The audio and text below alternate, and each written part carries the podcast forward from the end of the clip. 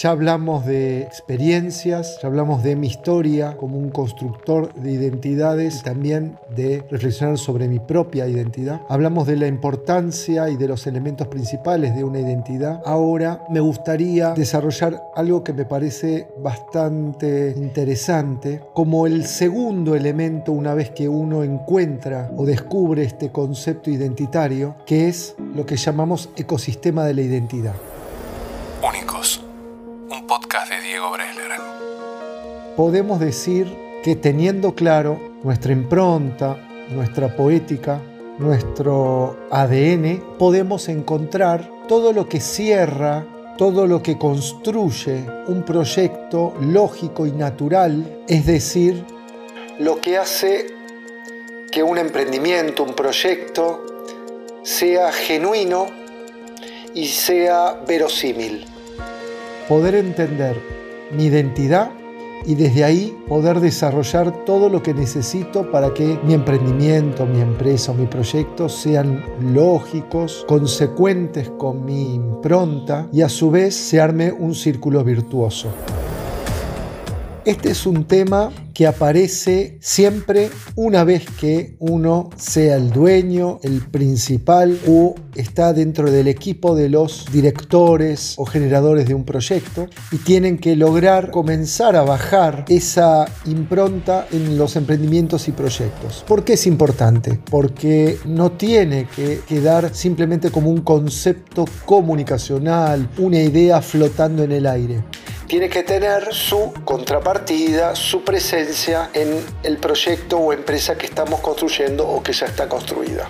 Es así que este concepto pasa a tener una lógica interesante que atraviesa, envuelve todos los elementos de un proyecto. Edu Smith es entre otras cosas músico, cocinero, docente y productor artístico argentino multifacético. Una de sus mayores virtudes es la capacidad de emprender distintos proyectos en simultáneo.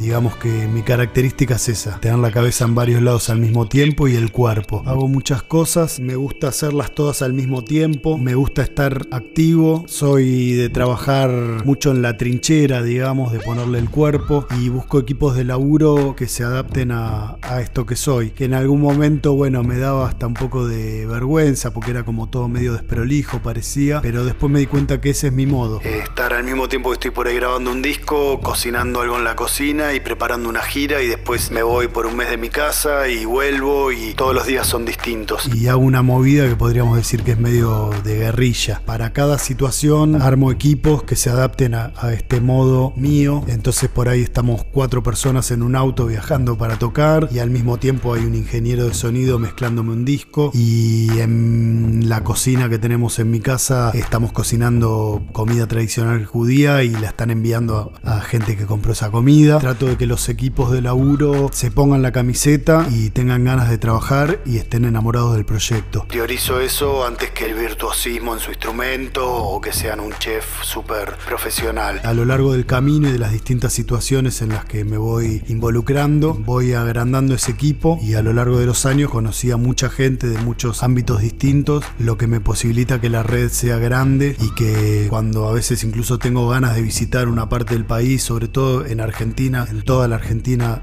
desarrollo el laburo. Por ahí tengo ganas de ir al norte porque hace mucho que no voy. Y bueno, haciendo unas cuantas telefoneadas, siempre hay aliados que me conectan con, con la gente que puede producir o el show, o la cocinada, o el taller. Eso es Edu, Schmidt, mi música, Schlepper es mi emprendimiento gastronómico. Mi último disco se llama Croto y Schlepper es Croto en. Esa identidad impacta en cada una de las decisiones en cada uno de los participantes y en cada uno de los mensajes o contenidos que tiene un emprendimiento, un proyecto. Si tenemos claro este ADN, podemos encontrar fácilmente cómo deberían ser los productos o servicios o proyectos dentro de este emprendimiento o empresa. Podríamos identificar fuertemente qué otras características, aparte de las lógicas y obvias, debería tener un colaborador, un socio un equipo que trabaja para nosotros en nuestra empresa o emprendimiento. Debería también ayudarnos a entender cómo comunicamos este proyecto o esta empresa desde la misma lógica identitaria. Y algo que hace sumamente atractivo e importante para lograr proyectos exitosos es que nos ayuda a delinear cómo debería ser nuestro cliente ideal, nuestro comprador ideal o nuestro destino ideal. Elegimos una impronta en nuestro proyecto de gastronomía, de diseño, de arte, de arquitectura. No nos concentramos a lo que nos dedicamos a vender, es decir, vendemos comida, vendemos proyectos de arquitectura, vendemos diseño, sino cómo lo hacemos, con qué impronta, rescatamos este concepto y lo llevamos a todos los elementos de nuestro emprendimiento o empresa. Tomamos un ejemplo, proyecto gastronómico saludable, pero con una impronta transgresora.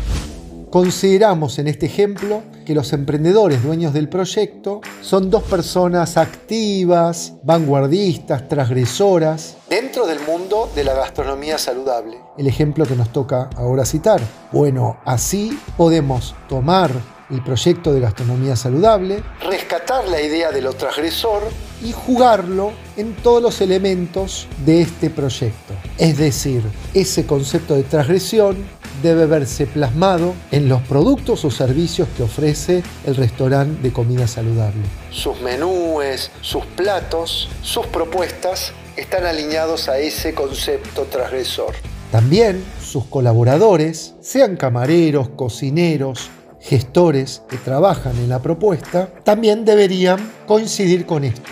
Son la cara visible, son los colaboradores profesionales que participan en esta propuesta y tienen que estar de alguna forma alineados a la misma. Podemos considerar también que la comunicación, sea el espacio arquitectónico, la propuesta de cartas, la comunicación gráfica o las redes, deberían estar alineados a un concepto de transgresión, más allá de la idea de comida saludable. Y obviamente no cualquier persona puede ser un consumidor, un cliente, un comprador de la propuesta gastronómica de este lugar. No solamente una persona que busca una propuesta saludable, sino que a su vez está buscando algo saludable y aparte fuera de lo común, no tradicional, diferente.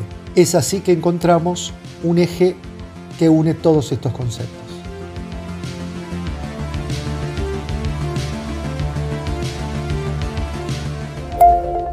Esto fue un podcast original de Fona.